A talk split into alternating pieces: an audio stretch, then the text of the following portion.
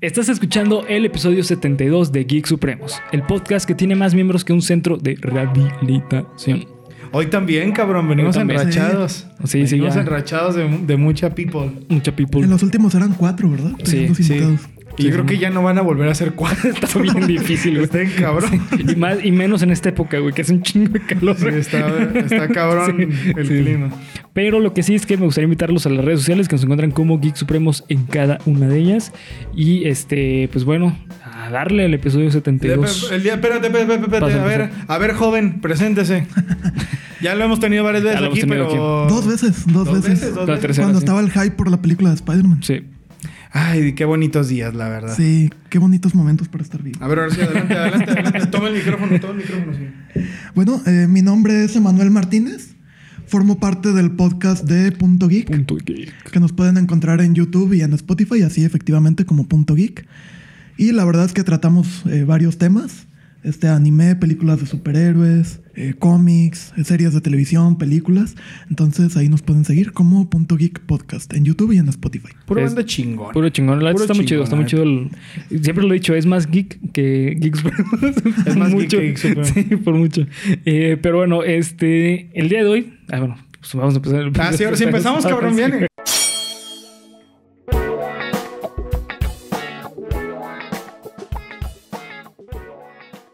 Bienvenido a tu podcast favorito de cultura geek con comedia, en el cual yo, Bernardo Herrera, te voy a contar a ti y a mis amigos y compañeros, empezando mi extrema enfrente. En este caso, César Briseño, ¿no? César Lo que Briseño. vendría a ser como el ejemplar César Briseño que ustedes conocen. Para servirle a usted y a Dios.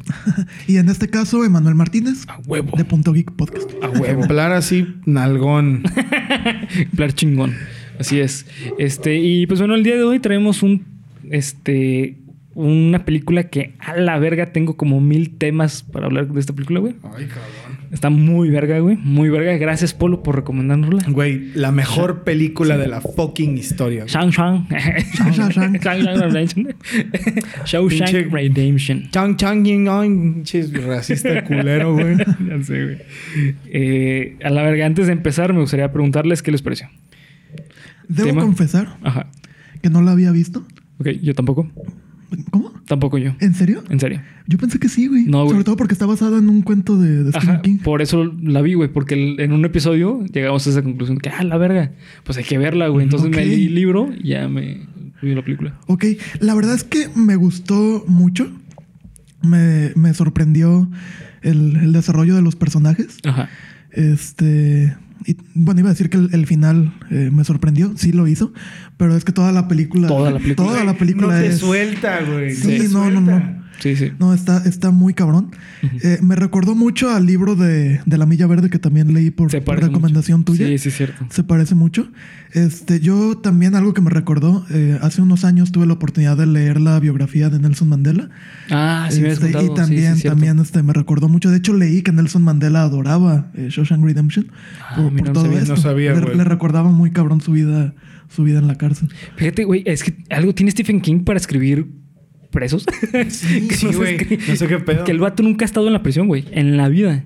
No sé dónde se inspire para hablar tan real como es la Sí, situación. güey, porque, o sea, La Milla Sí. Verde La Milla y Verde. Shawshank Redemption, a Sí. mi parecer, Sí. son las dos películas que mejor retratan la vida en la cárcel. Sí. No es que yo está, ya está en la Sí, cárcel. también ¿no? eso sí. Ok, ya estar y en la cárcel, ¿verdad? Ah, no.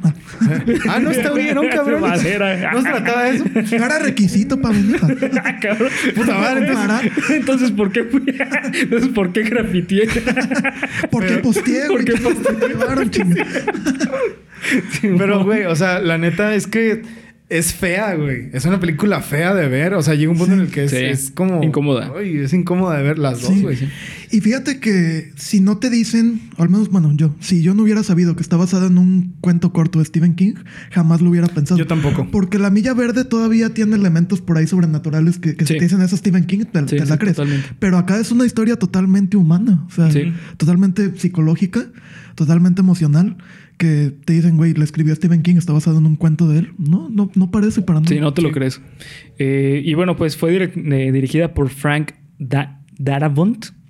Ni puta idea. Yo tampoco lo conocía, güey. Y la neta, a la madre con esa película. Creo que es de las mejores películas adaptadas de Stephen King. Sin pedos. O sea, lo pongo así sobre la mesa, güey. La neta está muy chido. Incluso hasta yo diría, güey, que está mejor adaptada que The Shining. ¿Crees, güey? Sí, porque The Shining, eh, este Kubrick agarró mucha inspiración de sí mismo y alteró mucho la historia. Y con Shawshank también hubo alteraciones para hacerlo un poquito más el lenguaje de película. Agregó situaciones como lo es de Brooks. Brooks no sale en la...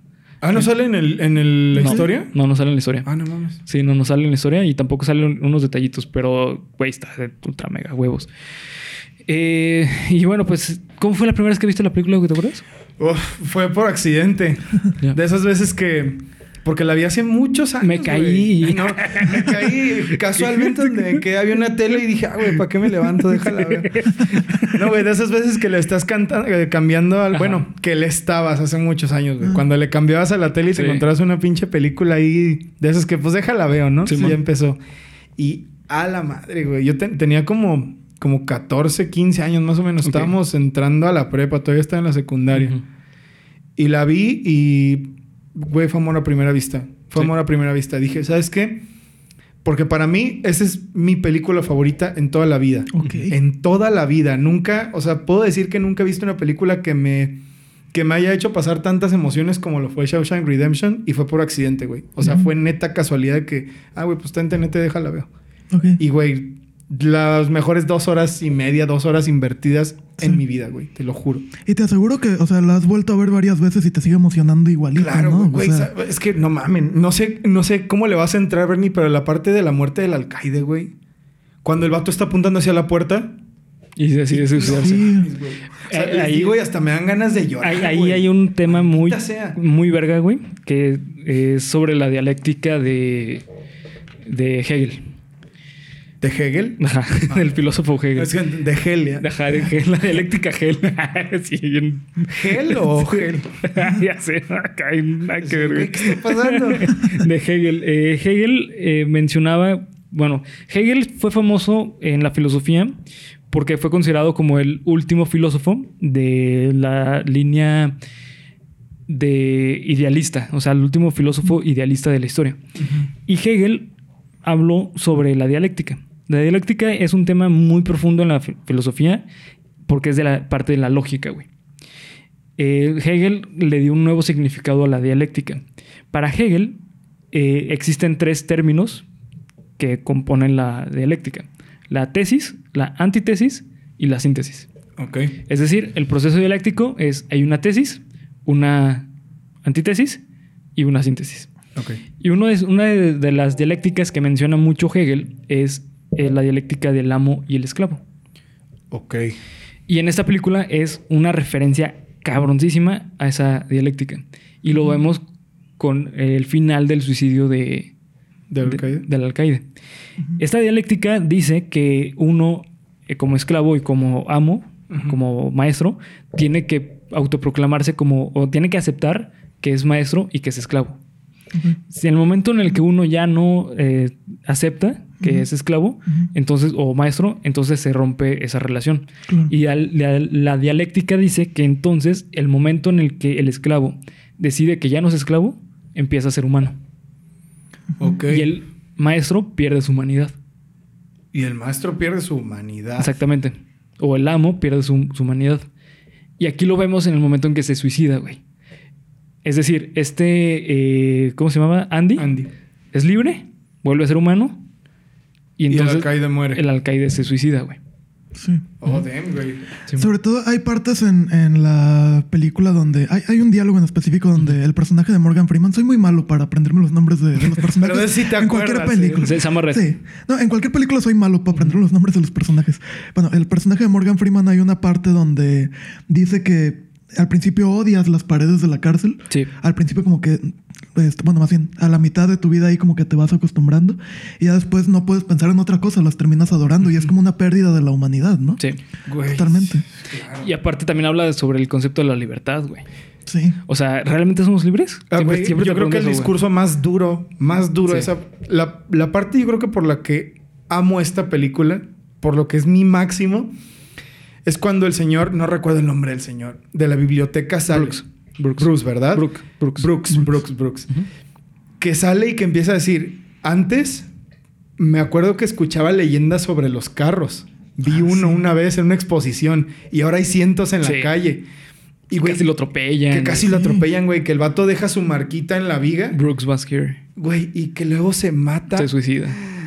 No, no, güey, es que no, no puedo creer que a alguien se le haya ocurrido algo tan bueno. Y fíjate Tan que- bueno, porque es un, o sea, es un Sí. discursote Sí, en un, en un soliloquio que dura tres minutos. tres minutos, sí. Y que te, que te dura toda la vida, güey. De Sí. verdad que nunca en mi vida he podido pensar en otra imagen de lo que ha de ser acostumbrarte a una vida y luego dejarla ir, güey. O sea, como esos vatos que te hace pensar, no es, no es un caso aislado, güey. No. O sea, no es algo que yo crea que solo pasó una vez o que es fantasía. Ujú. Yo imagino a toda la gente que le dan cadenas perpetuas en la cárcel o muchos años y salen a los 70 años, a los 80 años y no conocen nada, güey. O sea, es una cosa muy real. De hecho, volviendo hace rato que, que mencionaba yo que leí la biografía de Nelson Mandela, ya al final de, de este libro, ya cuando sale de la cárcel, pues obviamente, porque incluso estando adentro de la cárcel, él seguía siendo un símbolo y él seguía a su manera peleando para acabar con el apartheid.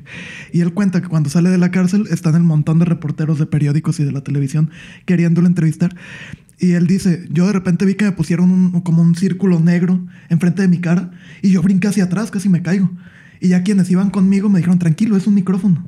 Güey. Y yo, "¿Cómo- ¿qué es eso? Ah, güey, es que te quieren entrevistar, eh, son los de la televisión. Ah, ok. Y ya como que se empezó a tranquilizar. Verga, güey. Es que. lo mismo, güey. Sí, es lo mismo. Es asombroso. Sí. O sea, no, no puedo Fí- creer que es que esos fíjate avances- lo que pasa, güey, es que eh, en la historia, esto Stephen King lo, lo- lo menciona muy poco y en la película lo desarrollan más con Brooks, es sobre eh, el ser una persona institucionalizada. Institucionalizada. Sí, hay un síndrome, güey, que se llama niño institucionalizado. Esto se vive en casas hogar. Ok. Y si lo llevamos a la vida adulta, se podría decir que las personas que están en la cárcel, güey. Es decir, es de que un niño que llega a una institución y tiene que vivir en una institución como es el caso de una casa hogar, eh, conforme va pasando el tiempo, el niño no puede salir como si nada otra vez a la vida normal, güey. ¿Por qué? Porque está institucionalizado. Es decir, su mundo son cuatro paredes, güey. Claro. Entonces, al momento en que sale a la vida normal, su mundo van a, ser, van a seguir siendo cuatro paredes, güey, pero a lo largo. O sea, un territorio más grande. Entonces es muy difícil que se pueda eh, volver a incorporar. Y es lo que pasa con los presos. Sí, es verdad. Por eso Red tenía miedo de salir, güey. Por eso en la película Red siempre decía el mismo discurso para, no- Para que no lo dejaran para que salir. no lo dejaran salir. Porque él sabía que no iba a poder vivir afuera, güey. Y de hecho ya cuando él está afuera, prácticamente al final también, que está trabajando como, como lo que aquí le llamaríamos cerillito, Sí, ¿no? Y que su jefe en algún momento le dice, güey, no me tienes que pedir permiso cada que vas al baño. Sí, y ya cuando escuchas que en Voz en Off que está narrando, es que estuve 40 años, Años pidiendo permiso, Sí, ¿cómo ahora me vas a decir que no? Sí, o sea, es hasta como. O sea, tú, tú lo ves así de primera y es gracioso, ¿no? Como de, ah, no, le pidió permiso. Pero imagínate lo chocante que ha de ser darte cuenta de que ahora tu realidad es otra. Sí. Eso es lo que siento que esta película hace muy bien. Como que te enfrenta con muchos aspectos de la realidad en muchas partes. Como sí. de, güey, esto es algo que pasa o que puede pasar que tú no habías pensado. Y eso para mí es muy valioso, güey, porque Sí. es como esta película está llena de momentos de los que en mi perra vida me, me hubiera Imaginado. me hubiera imaginado. Como, como cuando Andy tiene el problema con las hermanas, Sí. cuando le dice, este, que, que le dicen que lo van a violar. Y que le dice, ah, está bien, vas a tener que poner tu pena en mi boca, pero... Y luego cuando me metas estas madres, van a tener que sacar tu pena de mi boca con una pala metálica porque el güey va a morder así, ¿no? Ujú.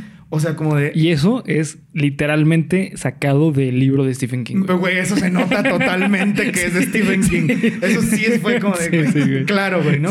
O sea, como la violencia en esos lugares, Simón. yo creo que así de cabrona o más está y es algo que no piensas, güey. Es como, como algo que evitas pensar por, Sí. por protegerte, ¿no? De, de Sí. hecho, en, en el libro, eh, los personajes de Red y Andy están volteados. O sea, en cuanto a nacionalidad. Bueno, eh, bueno, et- etnia. En, Ah, ok. en el libro, Andy es afroamericano y Red es caucásico. Ah, ok. Y las, hem- las hermanas son afroamericanas. Tienen más pinta. Sí, sí. A mi parecer en la sentido. película, bueno, sentí que, o sea, claro, güey, es, es que, güey, eso es otra. El cast, no mames. No, está muy verga, güey. Todos los Sí. pinches actores te hacen amarlos u Odiarlos. O sea, sí, no hay de que, bueno, güey, Este más o menos, ¿no? O sea, todos los actores, todo lo que puedo pensar de esa película, todos, a todos se las compré. Pero eso siento como de que, güey, me da, me da la pinta, me da la impresión de que las hermanas hubieran estado mejor si hubieran sido interpretadas por actores afroamericanos, ¿no? Y ahora que me lo dices, pues bueno, güey. Tiene más Tiene sentido. sentido. Exacto. Sí, sí. Y sobre todo también cuando, o sea, cuando te das cuenta que el protagonista de la historia sí es inocente. Sí. Porque piénsalo, o sea, muy probablemente si supiéramos de un caso de un hombre que lo acusan de matar a su esposa por encontrarlo con la amante, ¿qué piensas? Es culpable, sí. ¿no? Sí, claro. O sea, no, y es que él dice que él tiró el arma al río, que él no hizo nada. que no claro que no. Sí, claro. claro que él lo hizo. Y cuando te das cuenta que sí es inocente, y no sé si a ustedes les pasó, pero a mí me puso a pensar que a cualquiera nos puede pasar que Claro, güey. te, te Te acusan de algo y- que no hiciste y vas Sí, a la cárcel. Sí, güey. Sí, eso sí. es otro de los golpes de realidad, como de, güey, si me pasa eso, si me pasa eso, yo no me voy a escapar como ese güey. O sea, el escape de ese güey fue súper Épico. apoteósico, Sí. ¿no? Sí, épico, Que- y de hecho, en la, en la toma, güey, cuando se escapa y está lloviendo, que el güey se pone así a brincar, que se escapó como de. Eso no pasa, güey. Sí. ¿no? O sea. Bueno, no yo creo que sí podría- sí A no ser que seas sí. cierto personaje de la traficación, por Ah, así ya. decirlo, muy famoso Ya. aquí en México, pero Ya, ya, ya. o sea, un- a uno de a pie Sí, no le pasa. ¿no? Ya, te entendí. Simón, este... Fíjate, güey, que eh, también eso es lo que me gusta mucho de la película. La película te, te muestra, así como a lujo de detalle, un término que utiliza Fromm muchísimo, que es el arte de, de vivir. O sea, Fromm mencionaba que para él vivir es un arte. O sea, no es una ciencia, no es vida tal cual, sino que es un arte. ¿Por qué? Porque Fromm menciona que el arte es productivo. Productivo no en sentido de que tú produces, sino que te deja algo. O sea, para Fromm decía que tú vives porque vives por algo, vives para algo. En este caso vemos que Andy, eh, a pesar de que estaba encerrado, él tenía un objetivo, güey. ¿Sabes? Escapar de la prisión. Y, y eso es su arte. Su arte era escapar de la prisión. Y aparte eh, eh, era productivo porque también gener- generaba como estas artesanías de las piedras, que lo utilizaba como medio para quedar bien de que ah, este güey está, o sea, es feliz aquí. ¿no? Sí, lo de la biblioteca también, ¿no? Que la biblioteca también hay un tema bien chingón, güey, que ahorita vamos a hablar de eso. Ok. Eh, pero eh, se relaciona mucho con ese concepto de Fromm de el arte, del arte de vivir. Ok. Y también eh, en la cuestión de la autoridad, esta película está muy interesante cómo la desarrollan, porque vemos que hay un punto en el que Andy tiene confianza con, el, con la autoridad. Sí. O sea, con, con el Warren, con- ¿cómo se llama este en, en es- en español? Este, el El- alcaide, el alcaide. Que tiene eh, una relación íntima, así como de casi amigos, De con, amigos. con el alcaide, porque estaba lavando todo su porquero, güey. Y en el momento en el que se da cuenta que realmente puede salir de la cárcel de forma legal y que el alcaide, el alcaide le dice, no, güey, tú te vas a sacar aquí porque tú eres mi esclavo. O sea, si tú te vas, pues yo valgo verga. Obviamente no se lo dijo así, pero, ¿sabes? Sí. Pero yo creo que todos lo entendimos de esa manera, güey, ¿no? Y ahí lo que pasa es que a Andy se le cae la figura de autoridad como se te cae tu padre, güey. Y él aprovecha eso. Sí. Es cuando se da cuenta que realmente su padre, en cierta forma, no es tan chido como él pensaba, güey. Pues sí. Y ahí Sí, es cuando él empieza era a la única, eh, la única guía o el único, eh, no sé, la única luz que él veía Sí. en la cárcel y de repente pues se da cuenta que, que no, Sí. ¿verdad?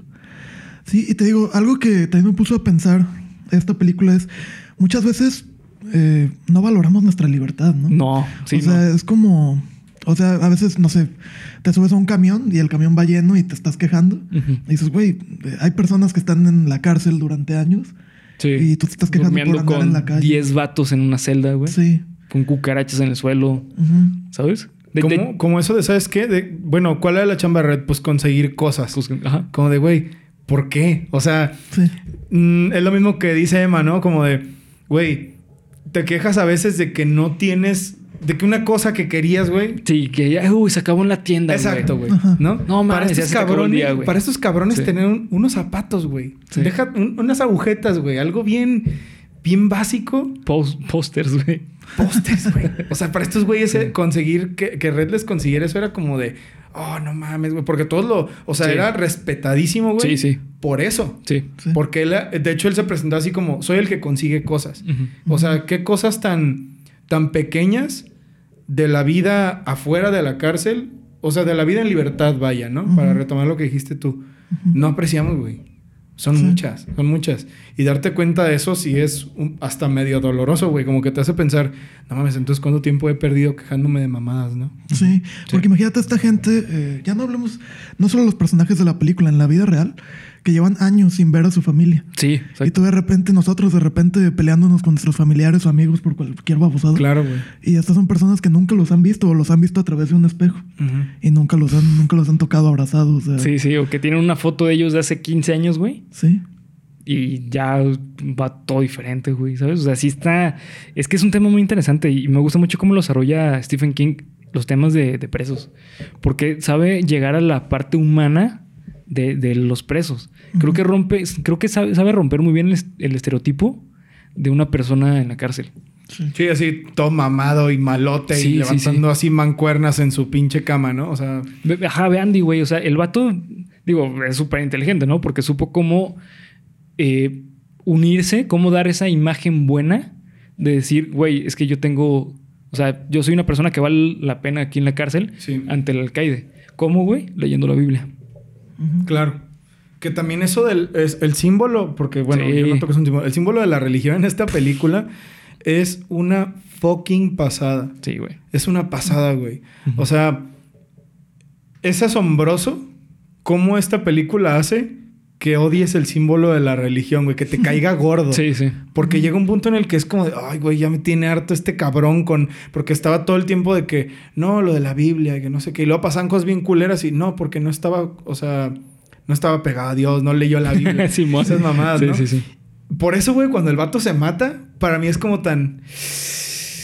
A huevo, no sé, güey. Sí. O sea, construyen muy bien eso para que de algo positivo tú encuentres y conforme la vayas viendo encuentres más y más cosas malas y más cosas malas y más cosas malas. Eso se me hace una genialidad, güey. Se me hace una genialidad Sí. lograr ese, como eso con ese símbolo, ¿no? Sí. Sí.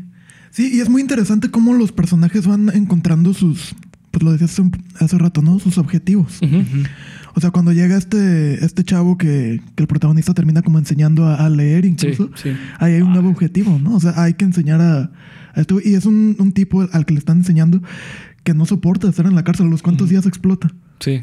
Sí, exacto. Sí, Sí, o sea, cierto. no, nunca se, se acostumbra. Y está rodeado de personas que ya la cárcel se convirtió su hogar. Sí. Y de lo que decías de Stephen King, de cómo llega a, eh, pues a desarrollar personajes eh, car- eh, carcelarios, digamos. El protagonista de La Milla Verde, por ejemplo. O sea, físicamente te lo imaginas como este cabrón va, así va a romper la John cárcel. güey. Coffey. Y es el el güey más bondadoso del, del mundo, ¿no? Sí. O sea, cómo, cómo Stephen King cambia o juega con, con los roles que están establecidos, ¿no? Sí. ¿Y sabes por qué se llamaba John Coffey? No. Porque el vato no tenía apellido, güey. Entonces era café como el café, güey. John Coffey. Ah, güey, no mames. Qué puta tristeza me da esa historia, güey. sí, no, es, sí, güey. Es que No eh, mames, ll- güey. llega al punto humano tan, tan exacto Stephen King en sus historias en general, güey. Y en especial en, en la época más o menos por ahí de los 70s a los 90s, Stephen King, historia que sacaba, no mames, rompía el un mundo. hit, sí, era un hit con, con- por eso, porque llegaba al- a la humanidad de los personajes, güey. Eh, hablando de la biblioteca, hay un término eh, muy chingón, muy interesante que se llama efecto Mateo. Ok. Ayer lo escuché y me cayó así al 100 de qué pedo con la biblioteca, güey. El efecto Mateo es un concepto psicológico llevado a diferentes campos, eh, principalmente para la investigación. Este efecto dice que tú por nacer en tal lado vas a tener más ventajas sí o sí con otras personas, güey. Es como esta pregunta, no sé si se han preguntado que por qué hay un restaurante que tiene muchísimos clientes y al lado no tiene ningún cliente. Claro, sí. Es por el efecto Mateo. Es decir, probablemente porque el otro, el otro restaurante tiene renombre y por eso está lleno de, de personas. O por ejemplo, YouTube es un ejemplo perfecto del efecto Mateo. Es decir, si tú subes un video y por, es, por X o Y ese video le va súper bien, lo más seguro es que el próximo video lo va a ir muy bien. ¿Por qué? Porque YouTube te sigue recomendando. Ok. ¿ok? Y es lo que pasa con la biblioteca. Cuando está Brooks, la biblioteca estaba hecha una mierda. Pero cuando llega Andy y tiene renombre ante el, el alcaide, en ese momento la biblioteca se vuelve algo importante en el, en, el, este, en, en la prisión. Tanto así que hasta personas tenían trabajo ahí, güey. O sea, el trabajo, hasta cierto punto, como lo maneja, y me gusta mucho esta película, es que lo maneja como una parte dignificante del ser humano. Es decir, tú tienes trabajo, Vales. vales. Sí, claro, es ¿Sabes? cierto. Sí. Por eso cuando sale Brooks de la prisión, aparte de que se da cuenta que es un choque de libertad horrible para, para él, güey, se da cuenta que él no tiene trabajo, güey. O sea, no, no, es- no, no es alguien que tiene dignidad. Esos últimos momentos cuando, le, cuando lo están liberando, Sí. que se ve que está todo asustado, que, en su- que no está feliz, güey. Sí, O sea, ahí está ese pedo. Como de, güey, ¿y ahora qué? sí. Sí. O sea, mi único... Que es lo que hablábamos el otro día de, de otorgar la existencia, sí. ¿no? La existencia de ese vato estaba completa, por así decirlo, no Ajá. sé. eh, Estaba determinada Simón. por ser el de la biblioteca. Sí. Sí, si ya no es el de la biblioteca, ¿qué te ¿Quién queda de existencia, no? Sí. Sobre todo en un momento, y es otra vez por lo que digo que este, que esta escena, güey, no mames. Darte cuenta de que ya no tienes tiempo, güey. O sea, ya era un viejito, Sí. ya era un viejecito, o sea, que de los que están ya más para allá que para acá. ¿Qué te queda por hacer?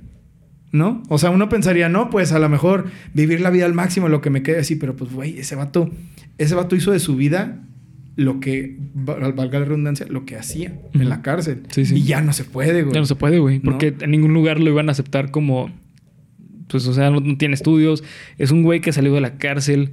Y realmente nunca dicen por qué estuvo en la cárcel, Brooks. Sí, porque no. decían que estaba loco y porque había matado a sus hermanos o no sé qué. Ah, porque había matado a gente, habían dicho. Ya. Y, y lo dejan libre al final porque Ok. cumplió su, su condena. Porque Ajá. él no le decían, bueno, ¿quieres salir o no? O sea, él cumplió Sí. su condena Ujú. y lo sacan. Sí.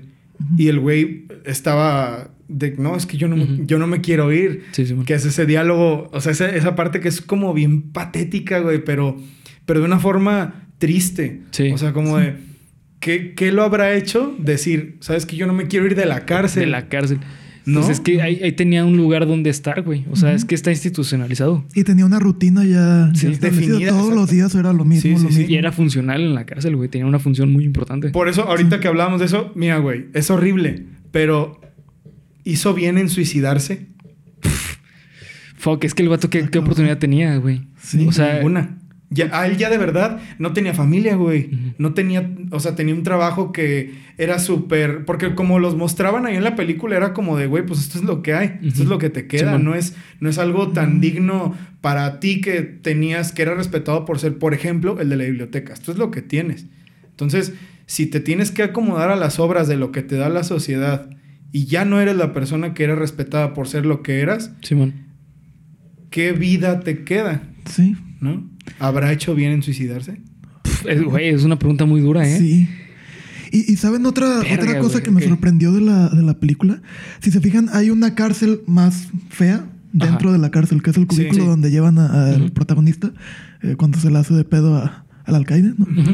Este, imagínate todos los, los presos que ya estuvieron en ese mendigo cuartito un mes. Sí. Güey, cuando salen a la libertad de la cárcel, que suena totalmente... Claro, güey. Verga, es como está muy Pero cabrón. imagínate que te encierran en un cuartito así que ha de ser la mitad de este foro. No, no, ¿Un sí, es- mes? sí, güey. No, mames. mames. Cuando la cárcel la ves como la libertad de. Güey, no había Eso pensado que en dijo eso, Emma, cabrón. no mames, güey. La libertad Está dentro de la cárcel, cárcel, güey. No, eso, eso, es que es- eso yo no lo dejaba de pensar cuando metieron eso. Y aparte cuando, ¿sabes qué? Otro mes a la chingada. Sí. ¿Sabes No, qué sería muy interesante preguntarle a Foucault, güey? ¿Qué piensa de eso? Es que eh, Foucault hablaba de, de- de la libertad y de los poder, del, del poder. Este, y él tiene un término que habla que en la cárcel funciona como que el, el director de la cárcel puede ver todo lo que pasa en la cárcel. Está Entonces, como en medio. es Está en medio. torre. Ajá, es, tiene un nombre. Se llama el pan. ¿Panderonio? ¿Panderonio? No recuerdo el No nombre. el la idea es que está en medio, digamos, y está observando. Exactamente. Entonces, eh, él decía que él tenía el poder máximo porque podía ver todo lo que pasaba en la cárcel, güey. Ok. Entonces, eh, está muy interesante eso, güey. Que una persona que está aislada en un lugar donde te aíslan. Sí, sí, no. Verga, Es güey. la, la cárcelception. Sí, sí, sí. Fíjate, hace rato que mencionabas a, a Eric Fromm. Ajá. Él tiene un libro muy bueno que le súper recomiendo a los dos que se llama El miedo a la libertad. Sí, güey, lo iba a leer. Buenísimo. Sí, lo, lo- Buenísimo. lo- estoy así de comprarlo, güey. Cómpralo en cuanto puedas, Sí, está sí. buenísimo. Y habla entre, entre muchas cosas, una, una- un capítulo, digamos, que me llamó mucho la atención. Compara la vida de la Edad Media con la vida actual. Y decía que en la actualidad tenemos demasiada libertad Sí. y esa demasiada libertad nos da miedo, más o menos lo que le pasa al, que le, al que le suicida. ¿Por qué? Compáralo con la Edad Media. Sí. Tú nacías y tu papá era, pues, yo qué sé, Herrero. alfarero, Ajá. herrero. Y tu abuelo había sido herrero y tu bisabuelo había sido herrero y tú qué ibas a hacer, herrero. Ujú. No, no había de otra. Ahí ibas a aprender ese oficio y a eso te ibas a dedicar. Y muy probablemente ibas a ser feliz porque pues, eras una chingonería en ese oficio. Y ahora, ¿qué pasa? Terminas, no sé, la preparatoria. Ah, pues a ver qué quieres estudiar. Tienes un abanico de posibilidades. Suena muy chingón. Pero cuando te, te enfrentas a ese momento, es como, ay, cabrón. Y eso lo llega a comparar con las sociedades. Con la sociedad alemana después de la Primera Guerra Mundial. Digo, ya sé que no se puede mencionar tal cual. Pero llega él a la conclusión de que la sociedad alemana le entregó a cierto personaje su, su libertad. Sí. Porque Alemania, Alemania quedó, Alemania quedó tan, tan devastada después Sí. de la Primera Guerra Mundial, tan olvidada, Sí, que a lo mejor ese, ese olvido por parte del resto del mundo quedó como un güey, ¿qué hacemos? No, no sabemos qué Es hacer. verdad. Y llegó alguien a decirles hay que hacer esto y por más Sí. loco y estúpido que sonara, dijeron sí y te entregamos. Porque para era, lo, que tú nos era lo único que hacer". tenían, ¿no? Exacto. Sí, exactamente. Y le recuperó el orgullo. Güey. Sí, sí. Y por eso, la según dignidad Fromm, es que era- digni- dignificó al, al alemán. Porque de hecho, eh, su, su discurso en la vida, güey, en la vida mencionó maten judíos. En la vida, güey. Sí, solo hablaba de, hablaba de preservar. Preservar. Preservar una raza. Sí, no, y hablaba también este de Alemania para los alemanes, güey, de cierta forma. Como cierto presidente naranja. sí, cheto. sí, Simón. Este. Oye, güey, está, está muy verga porque ayer es que estaba leyendo a Fromm. Eh, me estoy leyendo un libro que se llama Ética y Psicoanálisis. Ok, Y mencionaba sobre un término que se llama pseudo felicidad. ok. Y hablaba justamente de un pasaje de, bueno, mejor dicho, hablaba del libro de Miedo a la Libertad. Ujú. En este, en este capítulo de, de Ética y Psicoanálisis, él menciona que la felicidad, pues realmente está difícil de definir, güey. Porque tú puedes ser feliz, pero sin saber si realmente eres feliz. Sí. O piensas que eres feliz, pero no eres feliz. Y eso ahí es donde entra la pseudo felicidad, que es lo que pasa con este Brooks. O sea, él era feliz y su idea de que la felicidad es la libertad.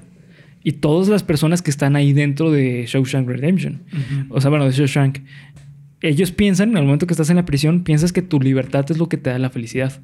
Claro. Pero no es real, güey. O sea, realmente lo que te da felicidad es que es tu objetivo, tú qué quieres ser.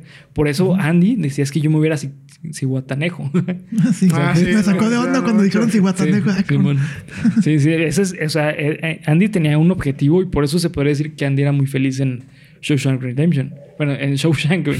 Sí, ya sé, Shawshank Pinche comercialote, ¿no, güey? En Shawshank Redemption. no se lo pierdan. Simón. Sí, es verdad, él tenía un objetivo. Y- Pero, y, y todos estos güeyes, por ejemplo, a lo mejor pasaron tanto tiempo ahí Sí. que sus objetivos se perdieron. Se perdieron. Y cómo a lo mejor ellos empezaron a pensar, bueno, pues quizás la felicidad es esto, es estar aquí, Sí. ¿no? O sea, ¿qué tiene que pasar para que cambies de perspectiva totalmente? Porque yo creo que cualquier persona que entra a la cárcel, no creo que entre con la mentalidad de, A huevo. a huevo, entré a la cárcel, güey. Sí, güey. O sea, ¿en qué momento tienes que cambiar de...? Porque creo que es una delgada línea, güey. Sí. ¿En qué momento cambias de deseo ser libre a tengo mi libertad aquí adentro? Es que ahí está el término, bueno, de hecho, la, duda. adentro, está muy cabrón, Emma. Te pasaste de verga. ¿Qué, qué, qué es la libertad, güey? Ah, O sea, porque si nos vamos a eh, justamente lo que mencionaba Eva, eh, Emma, perdón, de la libertad dentro de una cárcel. ¿sabes? O sea, incluso podríamos decir que las personas que estaban en el hoyo, creo que le decían the pit, este, se podría decir que incluso hasta podrían perder más libertad, güey. O sea, imagínate que los metieran al, al hoyo eh, con camisas de fuerza, No, güey. ¿sabes? O no sé, de alguna otra forma, güey. O sea, hay muchas formas de quitar aún más libertad. Y esa es la pregunta, ¿qué es ser libre? ¿Qué es la libertad? O sea, porque cuando salió eh, Brooks, se dio cuenta que no era libre. O sea, a lo mejor no había paredes, pero no tiene libertad de decisión. Claro. ¿Sabes? O sea, esa es la pregunta, ¿qué es la libertad? Y creo que la película lo maneja tan bien ese término o esa pregunta, porque es una de las preguntas más difíciles de, de la filosofía. O sea, ¿Qué es la libertad? ¿Qué es la libertad, güey? ¿Sabes? Y también un término muy importante, o mejor dicho, hay que hay una relación, una dialéctica, y es que no hay libertad si no hay represión. Claro. Pues, claro. ¿Sabes? O sea, es como simbiótico, es una relación simbiótica. Si tienes represión, hay, hay libertad, porque te están quitando algo. Y hay represión porque hay algo que no te quitan, que es la libertad. Me acuerdo de una clase del profe Nieto. Ajá, ah, qué chingón. por- Sí, ese güey era una. Saludos, profe Nieto. Si Sí. está viendo esto, le mandamos Saludos. saludos. Yo no fui su alumno. Era pero- una. Sí, Sí. ta- también y era muy buen maestro. Sí, también. Sí, güey. Simón. Un saludo. Sí, sí. Este. Tenía una boquita, un brazo así agarrando una mandana, güey. Güey, era medio gay, capaz que ve esto. Ah, cabrón. ¿Eso es, eso es un hecho o...? No, no sé, güey. Decían, decían, o te, te constó. No, nunca. No, ¿verdad? No, dicen. Es que, güey, un día en la, estábamos en la prepa. Gracias, Edgar, por haberlo dicho. ¿Por qué no te hemos traído a Edgar? ¿Qué pedo, güey? Edgar. Este, bueno, un día fue un güey que se parecía bastante a ti, de hecho, a promocionar una universidad, güey. Ya me acordé, güey. Y ese güey, pues se le veía, güey. Sí, sí. Se le veía así, le dos kilos así de aguayón. Y este compa Edgar nos dijo como, o sea, todos estábamos como... Sí, güey. Y al final fue el que nos dijo, güey, oye, güey, el vato de loco, tengo que tenía un pito. Qué pedo. Entonces, por eso yo digo, pues, ¿cómo sabes, güey? ¿Se lo vieron o qué pedo, güey? O el profe decía como, de, miren, alumnos, El día de hoy. Sí, no, no. Era muy Bueno, buen la clase del profe. ¿Vale? La clase del profe. Era muy buen profesor. Ah, sí, sí, sí, sí, sí, Este, Vamos a dejarlo ahí, ¿no? Estamos hablando justamente de esto de la libertad, güey. Y me acuerdo que, la verdad no me acuerdo qué pensador mencionaba esto, eh, pero decía que la libertad es como un círculo. O sea, tu libertad está dentro del círculo. Si amplías la- el círculo, sigue siendo libertad, pero es más amplia. Entonces, dependiendo del contexto en el que te encuentres, es el tamaño del círculo. Ok, sí, es verdad. ¿Sabes? O sea, cuando estás en la cárcel, tu círculo son cuatro paredes, güey. Sales de la cárcel, esas cuatro paredes se hacen ocho paredes.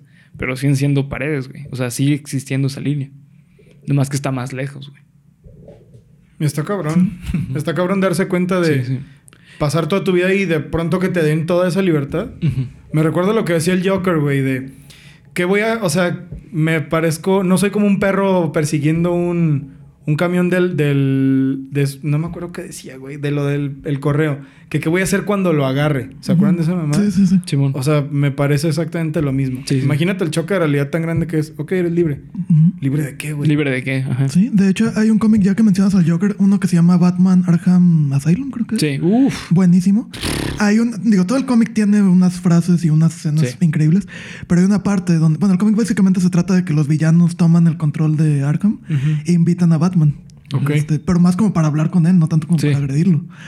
Entonces la va, teniendo este pues conversaciones con el Joker, con dos caras, que el tratamiento que le dan a dos caras no tiene madre. Sí. Este, haz cuenta que le ponen toda una baraja y cada carta de la baraja es una opción. Y el güey está todo conflictuado, no sabe qué hacer. Porque el güey está acostumbrado a su A dos moneda. decisiones. Ah, güey, no mames, vete a la verga. Yo creí que Batman, güey. El- No, no, dos Batman caras, está- dos y caras. luego, ah, no mames, qué pedo. Sí. Dos caras es el que está, A el que la está ahí. madre, güey. Y hay una escena que es la que iba a mencionar, que obviamente de los últimos con los que platica, pues es el Joker, se tienen que guardar lo mejor para el final. Sí, güey. y hay una parte que el Joker lo despide así acompañándolo hasta la entrada, ya sabes, como anfitrión. Y cuando le abre la puerta, ah, para todo esto, el Joker le va soltando un discurso de que el manicomio es afuera y la libertad está en el manicomio. Ajá. Y cuando lo despide le dice, Batman, que te vaya bien, que seas feliz en el manicomio que es allá afuera, este no. Todos los que estamos aquí fuimos tan libres que nos tuvieron que encerrar. Porque matamos, porque hicimos, porque la, la, la. O sea, esos crímenes que nosotros hicimos. Y también otra cosa, güey. Ayúdenme, por favor. Aquí, hay- aquí hay un término, aquí, bueno, aquí hay una eh, como un- un- algo que analizar con respecto a los, ma- a los manicomios o los psiquiátricos. Ok. Y es que en un psiquiátrico sí te dejan ser loco, güey. Afuera de la sociedad, en la sociedad no te dejan ser loco, güey. Entonces, ¿dónde está la libertad? ¿Dónde no? está la libertad? Güey, no mames. Fíjate, una vez pedo. también en, en una clase, creo que también fue de Nieto, eh, nos platicaba de, de un filósofo también. que decía que la única diferencia entre un loco y un cuerdo es que el cuerdo se guarda sus pensamientos y el loco no. O sea, tú cuántas veces vas por la calle o en el camión o don- donde quieras y vas pensando un chingo de cosas y a lo mejor Ay, vas güey. está platicando contigo mismo Todo diario, siempre, todo el tiempo. sí. Y la única diferencia es que el loco los verbaliza. Fíjate que tú vas en el camión o vas caminando y de repente vas, empiezas a verbalizar lo que estás pensando.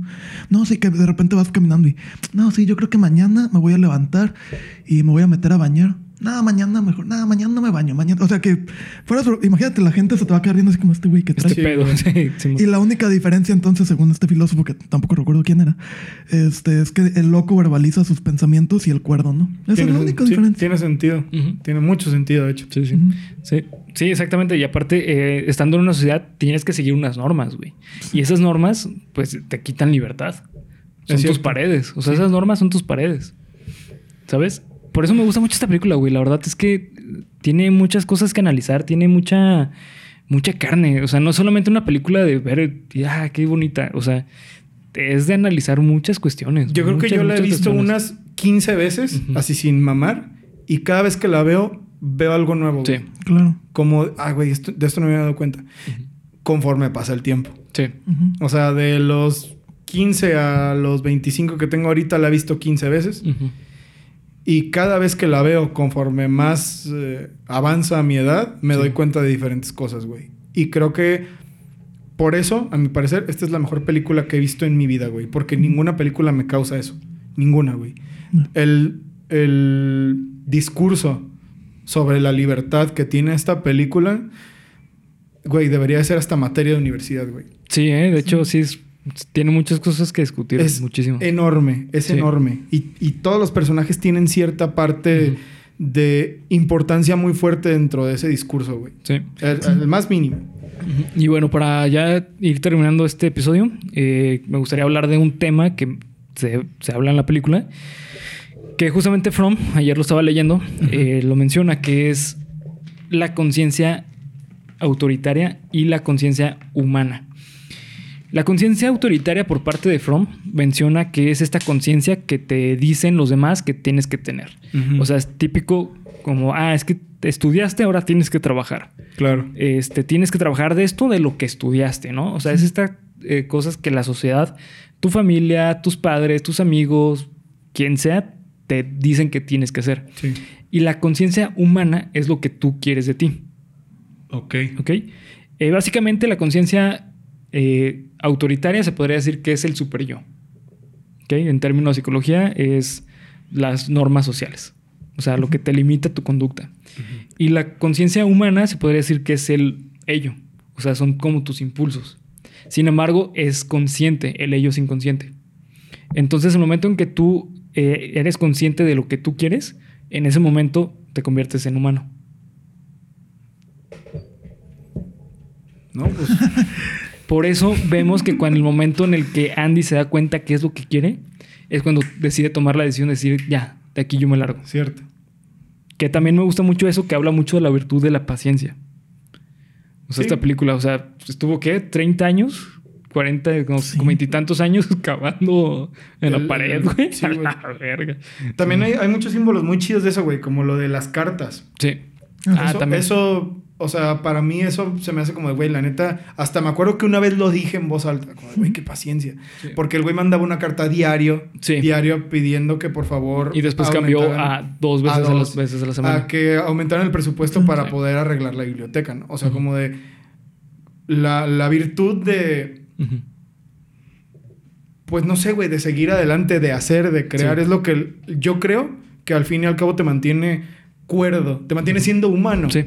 ¿No? O sea, dentro de un lugar en el que incluso al perder tu libertad, eh, muy entre comillas, güey, porque ya no sé ni qué chingados es libertad después de todo Ya, lo ya, lo, hablamos. ya lo conflictó. Ya estoy tan loco, güey. Se podría decir que ya no tienes libertad, güey. ¿Dónde? Al decir eso. O sea, porque como nosotros ya te dimos una nueva, un nuevo concepto. Mira, güey, ni siquiera tu soy concepto, libre. de- Sí, güey. Ajá, tu concepto ya está arraigado a lo que los demás dicen que es la libertad. Muchas gracias, cabrones. Les agradezco mucho por haberme chingado. Bueno, lo- Otra vez. Lo, lo que estaba diciendo, otra vez, güey. Lo que está diciendo es que eh, mantuvo su humanidad, a pesar de estar en un lugar en el que cierto grado de tu humanidad se reduce al Sí. perder la libertad. Sí. ¿No? O sea, ¿Cómo puedes, ¿Cómo puedes mantener tu humanidad en un lugar donde eres menos humano? Eh, Sí. Lo cual es mucho decir. Por eso se me hace que esos símbolos sobre paciencia, entre comillas, porque al fin y al cabo, bueno, no, no, no entre comillas, sí, sí era Sí, un sí, acto de paciencia. escribir las cartas y cavar el agujero, Sí. hacer las manualidades, todo eso, eso. Te hacen más humano, ¿no? O sea, tener, ¿qué es lo que dices hace rato? O sea, tener un objetivo, tener una idea de qué es lo que quieres en la vida. Eso es lo que te hace humano. Fíjate que ahorita que mencionas las, las cartas que el personaje escribía, volviendo a hacer referencia a, a Nelson Mandela, él una de las cosas por las que luchó estando en la cárcel era porque les dejaran leer las cartas de sus familiares completas. Completas. Porque él narra que ellos escribían sus cartas eh, y los, los- las autoridades de la cárcel las mandaban cuando se les daba la gana. Los familiares les contestaban y se las entregaban a los, a los prisioneros cuando se les daba la gana. Y eh, sobre todo con Nelson Mandela, por la figura que ya era, él abría la carta de su esposa donde le- ella le intentaba platicar sobre sus hijas, sobre cómo estaba la vida. Y la, la, la carta estaba literalmente tijereteada, digamos, recortada. Y muchas veces lo único que él podía leer era como, hola, mi amor, estoy bien.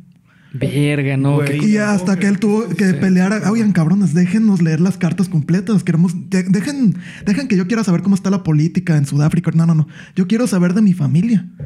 O sea, porque lo que hacían estos güeyes era, ah, llegó la carta de la esposa de Mandela. La abrían y cualquier cosita que pareciera Raro, política, política. para afuera. Entonces, muchas cartas le llegaban a Mandela recortadas. o sea, casi, casi, casi lo único que leía. Hola, las, las niñas están bien. Recortes, ¿no? Sí. Así, güey. Como los de secuestro, ¿no? Sí, güey. Güey, voy por el creador de la... Fíjate que ahorita que lo mencionas, a mí también me cuesta mucho trabajo ver películas, eh, o sea, pero en el sentido de, digo, a menos que esté en el cine, pero si la veo en mi casa, ya tengo años que no veo eh, una película en mi casa así de, de un centón. O sea, yo pongo un, un, este, temporizador de una hora o veo cuál es la mitad de la película y ya pongo ese tiempo. Y cuando llega a la mitad o a la hora me paro y me pongo a hacer algo. Sí, güey. yo también. y luego ya otra vez me vuelvo a sentar y ya la termino de ver. Pero Sí. me des- digo, si estoy en mi casa, obviamente eso no lo hago en el cine. ¿no? Pero- Ah, bueno, ya me voy, cabrones. Digo, pero O sea, antes existía el internet, sí, bueno. antes sí podías Ah, hacer bueno, algo antes así. sí podía. Pero sí, en mi casa me cuesta mucho trabajo concentrarme en ver una Sí, película y yo tengo que hacer eso. A ver, ¿cuál es la mitad de la película? Pongo un timer y cuando llega a la mitad suena y me pongo a hacer otra cosa y luego ya las termino de ver. Te recomiendo que hagas Voy a intentarlo, A güey. lo mejor puedes ver más películas haciendo eso. ocurrió. Porque he visto un chingo de películas en mi casa desde que hago eso. ¿En serio? Antes casi no veía películas en mi casa. no, para, para mí sí ver película es cuesta- cu- cuestión de semana, güey. O sea, si no veo una película en la semana, ya no está completo, güey. ¿Ya? De hecho, yo procuro ver tres películas en, en la semana. Veo una entre semana Sí, y dos, una en sábado y una en domingo. Ya. Pero siempre haciendo eso. Porque me desespera estar sentado dos horas, dos horas veinte. Lo voy a implementar. Sí, es, es buena táctica. Pues bueno. A ver, dale. Continuamos. Este, pues estamos de regreso, ya estoy cargando. Eh, la película tiene muchas cuestiones a analizar, muchísimas. La verdad, yo creo que es de las películas que hemos traído que tiene más análisis. Y está muy curioso porque eh, están muy bien representadas. Yo la verdad dudo, eh, digo, la, la, pelicu- la historia original tiene muchas de estas cuestiones, pero yo la verdad dudo que Stephen King haya eh, lo hecho intencional. O sea, tan, tan buen análisis que tiene a muchas cuestiones psicológicas y filosóficas. Es una crítica también durísima, pero durisísima al, al capitalismo. es muy dura, es, Sí, claro. es muy, muy dura. O sea, eh, básicamente lo que te están diciendo es que si no produces, no sirves. No vales. Exactamente. Por eso, la verdad, no creo que Stephen King haya hecho una historia este, con, tan consciente de eso. Que no lo dudaría. O sea, Stephen King es muy buen escritor, pero no creo que al nivel que lo hicieron. Porque es una, es una historia muy marxista, güey. Muy, muy marxista. O sea, porque hasta en cierto punto podemos decir que el concepto de la cárcel, o mejor dicho, lo- el concepto de crímenes, es algo del capitalismo. ¿Sabes? Y la cárcel es comunidad. Es- pues sí, se podría decir. Sí, ¿no? Sí, dentro de, porque dentro de la cárcel también hay aquí, bueno, también aquí también eh, hay, hay un experimento que se hizo en Chicago, por ahí de los, creo que los 60 es la de los, de los prisioneros y el y los carceleros. Ah, ok, en Stanford, ¿no? Ajá, es la de Stanford, es el experimento de Stanford. E- Este experimento lo que hizo fue, no mames, sí, es algo A que ver, me sorprendan. Sí, te vas a sacar, es como. ¿qué pedo con esto? Eh, fue hecho por psicólogos, ¿va? Sí. Por psicólogos. Eh, en la Universidad de Stanford lanzaron un, un, pues, como un requerimiento para hacer un experimento para ver cómo funciona una sociedad en la cárcel. O sea, como qué roles toma cada quien. Entonces simularon eh, que iba a haber eh, prisioneros y aparte iba a haber policías. Y a cada quien le dijo como que, ah, ¿sabes qué? Tu rol es este como prisionero, tu rol es este como, eh, como carcelero, ¿no? Como policía. Se hizo un desvergue, güey. Hubo muertos, hubo violaciones. No, no, güey. Pero era falso, güey. era un experimento, güey. Era un experimento, pero lo que pasa es que como las personas se pusieron tanto en su papel, que realmente, o sea, los, los que eran prisioneros eran un desvergue, güey. Eran un desvergue. Los que eran este, pol- policías tenían un pedo cabroncísimo de autoridad, así autoritaria, de que Hubo no me- muertos, güey. Hubo violaciones, güey. What the fuck. De hecho, el experimento no se terminó, lo tuvieron que cancelar. Lo tuvieron que cancelar Sí, los porque llegó la "No policía, mames, güey. que no. Sí, llegó la ley y dijo, ¿saben qué? Esto ya se cancela. Sí. Sí, si no, y de hecho los encargados terminaron en la cárcel, güey. ¿Y qué era lo que se quería comprobar? Eh, cu- ¿cómo- La autoridad, ¿no? Ajá, exactamente. ¿Qué rol se tiene con la autoridad y con ser prisionero? De hecho, hay otro experimento muy interesante que lo hizo eh, un psicólogo de apellido Milgram. Eh, él, este, él era judío, si no mal recuerdo, y se preguntaba mucho por lo que había pasado en, en Alemania, ¿no? Este, como eh, los soldados que, que habían matado muchos judíos y todo. Él decía, ¿cómo es posible que la mayoría, si no es que todos estos soldados que, que estuvieron matando gente, Sí. Seis meses antes eran padres de familia normales que trabajaban, iban a cenar con su familia, todo normal. Y medio año después están matando gente como si nada. ¿Cómo es posible? Entonces él diseñó un experimento en el que iba a distintas universidades de Estados Unidos y él, este, haz de cuenta que diseñó un salón en, que, el- en el que estaba dividido como con un espejo de estos que nada más puedes ver el reflejo. Ajá. Doble cara. Ajá. Y entonces eh, él del otro lado del espejo, digamos, puso a un actor. Este, y de, de este lado do- donde iban a estar los participantes, puso, haz cuenta, como una madre como así, como con una. Haz cuenta, como algo así, haz cuenta. Y se supone que cada botón que apretaban los participantes le daba eh, toques, Toques. al- a la persona que estaba del otro lado, que lo- los participantes no sabían, al menos cuando pasaban y apretaban, no sabían que era un actor. Entonces le pedían al actor, oye, ¿sabes qué? Pues en el primero, pues te van a dar toques, entonces pues, nomás hacía una pequeña queja. Pero en el de en medio, ya se supone, se supone que son unos toques muy cabrones, casi te estás muriendo. Entonces grita terriblemente. Y ya en el último, se supone, ya te moriste, así, tienes que levantarte así como el último grito, así agónico. Entonces, lo que empezó a hacer Milgram es que pasaba, y eran puros estudiantes de, de universidades, eran gente culta. Entonces pasaban al primero. Y Milgram pasaba, hace cuenta, se sentaba el tipo, el estudiante se sentaba, no, pues, ¿qué tengo que hacer? Y llegaba Milgram con su bata, así de, mira, del otro lado hay una persona que la tenemos conectada a unos cables. Tú tienes esta barra aquí con botones y le vas a apretar al primero y le vas a dar un pequeño toque. El segundo, un poquito más fuerte, pero siguen siendo toques. El de en medio ya, güey, te estás pasando. Y en el último, si llegas, lo matas. Ok. Entonces, lo que Milgram esperaba era que todos eh, en algún momento dijeran, ya no quiero seguir con esto. Y efectivamente eso pasó. Todos los participantes, güey, no, ya cuando iban acercándose a la mitad y el otro ya se va a sacar, ah, no, yo no voy a seguir con esto, lo estoy matando. Entonces, ¿qué hacía Milgram? O sea, cuando, cuando estos tipos empezaban a apretar los botones, él se iba. Y cuando decían, ya no quiero seguir, él regresaba y se paraba junto a ellos. Tienes que seguir, tienes que llegar a lo último. No, tienes que llegar a lo último. Ok, ¿quieres arruinar mi experimento? Y él, él escribió después que él esperaba que la mayoría, nueve de cada diez, lo mandaran al diablo. Para su sorpresa, dos de cada diez lo mandaron al diablo. Güey, la gente sí. La gente siguió y este, eh, muchos llegaron a creer que sí habían matado al tipo que estaba del otro lado. Y cuando les preguntaba qué pedo, no, es que tú me lo dijiste y cómo voy a faltar a la, a la autoridad. Autoridad. Ya después les decía, ya en ese mismo rato les decía, oye, güey, ¿sabes qué? Es un actor, no le hiciste nada, tranquilo. Güey, imagínate Pero cómo él- quedaron esos güeyes. Sí, o sea, durante unos segundos sí pensaron que habían matado a alguien. Entonces él llegó a la conclusión del poder de la autoridad. A lo mejor los soldados que estaban matando gente, incluso a la fecha, en guerras actuales, los soldados que están matando gente a lo mejor no lo quieren hacer y se quieren detener, pero como el jefe les dice lo tienes que hacer. Claro. Lo tienes que hacer, Bien, Simón. güey. Sí, sí. Sí, güey. Este, y, Ay, qué dolor. y eso lo vemos mucho con, con los- el personaje del policía. Cierto. O sea, es un ejemplo perfecto de lo que es el- la figura de autoridad autoritaria, así 100%, güey. O sea, el vato decía, salte de la celda, te voy a madrear. El güey salía sí, de la tenía celda. que salirse, güey. y se lo agarraban a putazos hasta mataron a un güey. Simón. Ay, güey, ya no me está gustando tanto esto.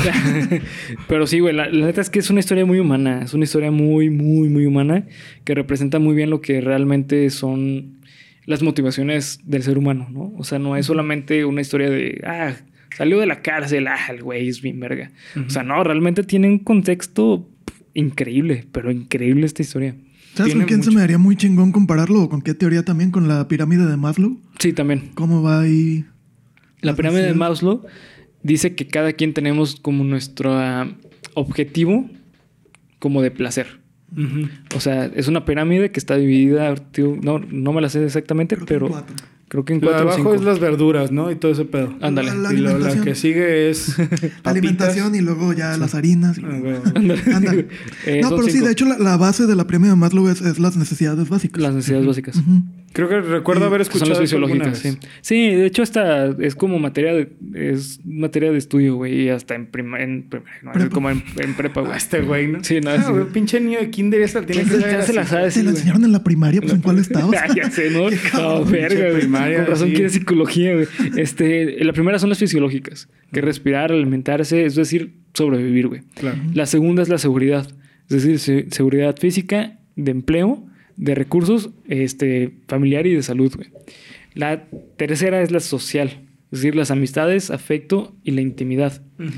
Y la última es, eh, perdón, la, la cuarta es la estimada o el reconocimiento. Es decir, que te digan como el respeto, que te digan que sí existes, eh, la confianza. Y por último es la autorreali- autorrealización. Eh, aquí, hay- de hecho, hay algo que se critica mucho a, eh, a, a esta, a esta teoría de Maslow. Y es que realmente cada uno de los paneles o de, de las partes de la pirámide tiene su autorrealización.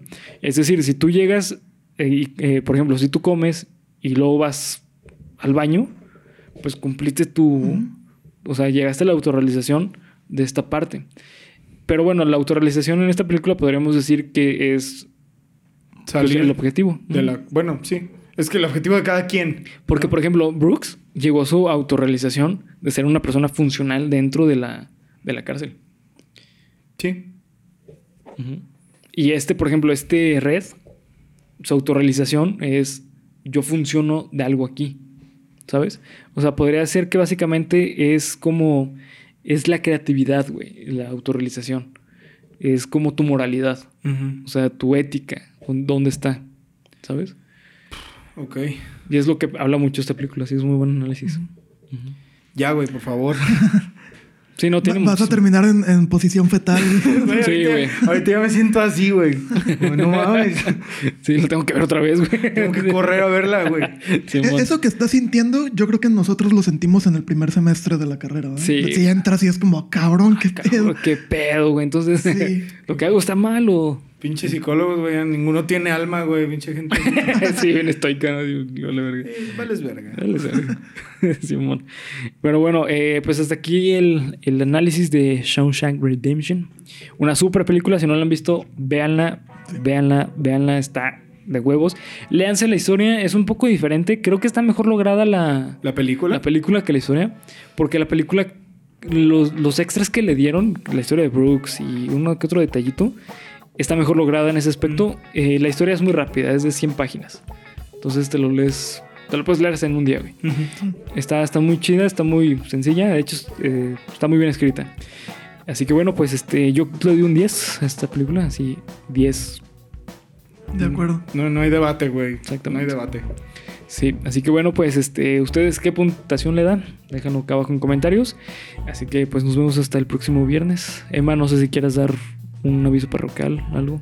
Este, Saludos. pues otra vez que nos sigan en Punto Geek Podcast. Exactamente. Este, de repente también analizamos eh, películas, estrenos recientes, pero también nos vamos, como les decía, por los cómics, el anime, sobre todo. En los de anime yo no participo, no veo ni madres de anime. Ah, no ves anime, güey. ¿Cómo crees, güey? Pero Sí, sí, mis güey. amigos, mis amigos, la verdad les encanta. Entonces, cuando, cuando analizan anime, lo hacen muy, muy bien, la verdad.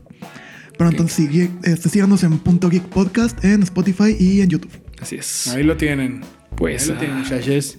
Nos vemos hasta el próximo viernes supremo. Adiós. Adiós. Bye.